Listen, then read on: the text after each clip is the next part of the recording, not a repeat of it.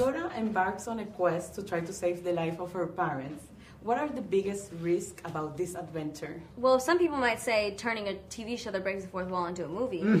um, but I believe that they did it in such a clever way. The biggest risk was like probably trying not to get hurt in all the action that we were doing for yeah. sure. We did a lot of action and stunts and I just I think it's just such a great cast and the chemistry reads so easily. I think Yeah. it was A lot just of so risks, a lot of risks. But life's about risks. You gotta take Gotta risks. take That's them. true. Yeah, everything's a risk. And what is it like to be an explorer?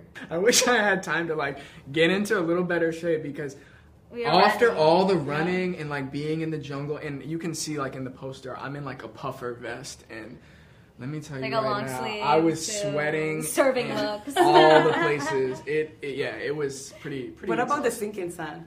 That Oh, the was quicksand. definitely uh, least favorite probably uh, Least favorite scene least for favorite. sure. Yeah, because it's for like so it was made out of cork Yeah. like wine cork grounded up Oh, cork it looks like sand It was like gravel. and it gets in everywhere And you guys had to hold your breath too?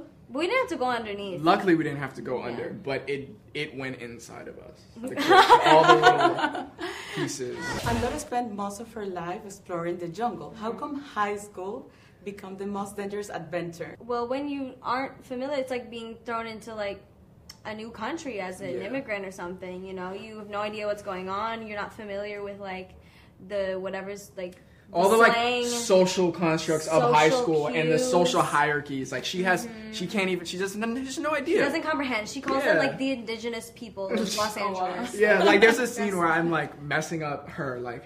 Cause she's just too put together. I'm like, I mess it up, and, I'm, and she's like, "Is this to fit in with the indigenous folk?" And I'm like, "Honey, no, No. there's no indigenous. No, that's, you're missing it." Apart that this is a very fun movie, it also reflects a lot of educational elements.